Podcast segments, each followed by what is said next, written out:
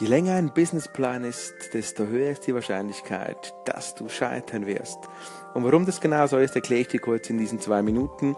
Ich habe die Erfahrung gemacht in meiner Zeit bei prakriti.ch, einem kleinen Boutique-Investor und Inkubator in Zürich, wo wir viele, viele Businesspläne angeschaut haben, gereviewt haben. Die haben alle toll ausgesehen. Das waren wundervolle PDFs, mit endlosen Excels und noch schöneren PowerPoints. Alles auf den ersten Blick stimmig und mit verführerischen Zahlen gerechnet. Das Unicorn quasi in Greifnähe. Und dann hat es doch nicht funktioniert oder wir haben das Ganze dann schon entlarvt vor dem Investment. Meistens mit einer sehr, sehr pragmatischen und einfachen Frage. Ein Szenario nämlich nochmal zusammengefasst. Liebe Geldsuchende, liebe Startup-Guys, wie wollt ihr jetzt genau, wann, mit was Geld verdienen. Ja, und die Vertriebsfrage ist dann oft die, an dem Startupper scheitern, wo es keine richtigen Antworten gibt. Und das würde ich wirklich noch einmal echt challengen, wenn du jetzt gerade davor stehst, einen Businessplan zu schreiben oder sogar schon einen hast. Und vielleicht noch einmal wirklich, es ist nicht unsexy, Intrapreneur zu sein. Es ist nicht unsmart, wenn du in einem Unternehmen erfolgreich sein kannst und du kannst sogar dort drin sehr, sehr happy und sehr, sehr individuell unterwegs sein. Lass uns darüber sprechen. Call in gerne, wenn du eine andere Meinung hast darüber. Dann freue ich mich sehr auf dein Feedback. Vielleicht zum Thema Vertrieb im Businessplan. Diese Optik meines Erachtens viel zu wenig gewichtet. Oder auch über das unternehmerisch Handelnde, über das Intrapreneur-Dasein 2.0.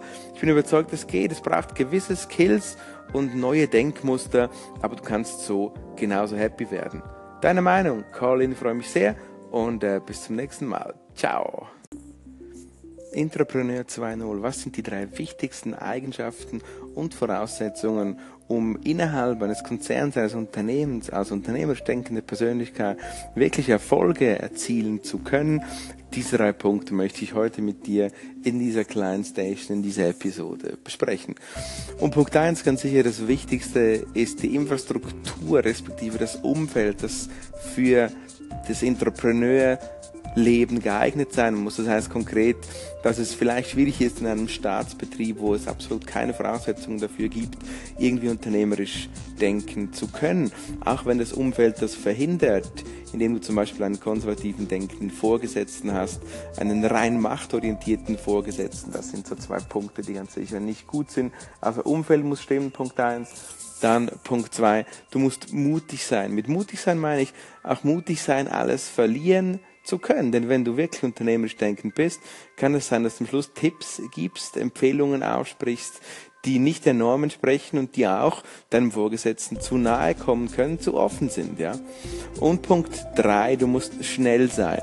Schnell fühlen, schnell denken und schnell handeln. Geschwindigkeit ist ein wichtiger Punkt, denn du musst Sachen testen und wenn sie nicht gehen, sie sofort wegwerfen und weitergehen.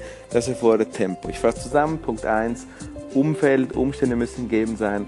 Punkt 2, du musst mutig sein, Risikobereitschaft, ohne Dummheit in Klammern. Und Punkt 3, du musst schnell sein, schnell testen, schnell weitergehen, schnell etwas wieder loslassen können. Das sind die drei Voraussetzungen, drei Punkte für Entrepreneure, sprich unternehmerisch denkende Persönlichkeiten innerhalb von Strukturen. Bist du so einer? Talk in, call in. Have a good day. Ciao, ciao.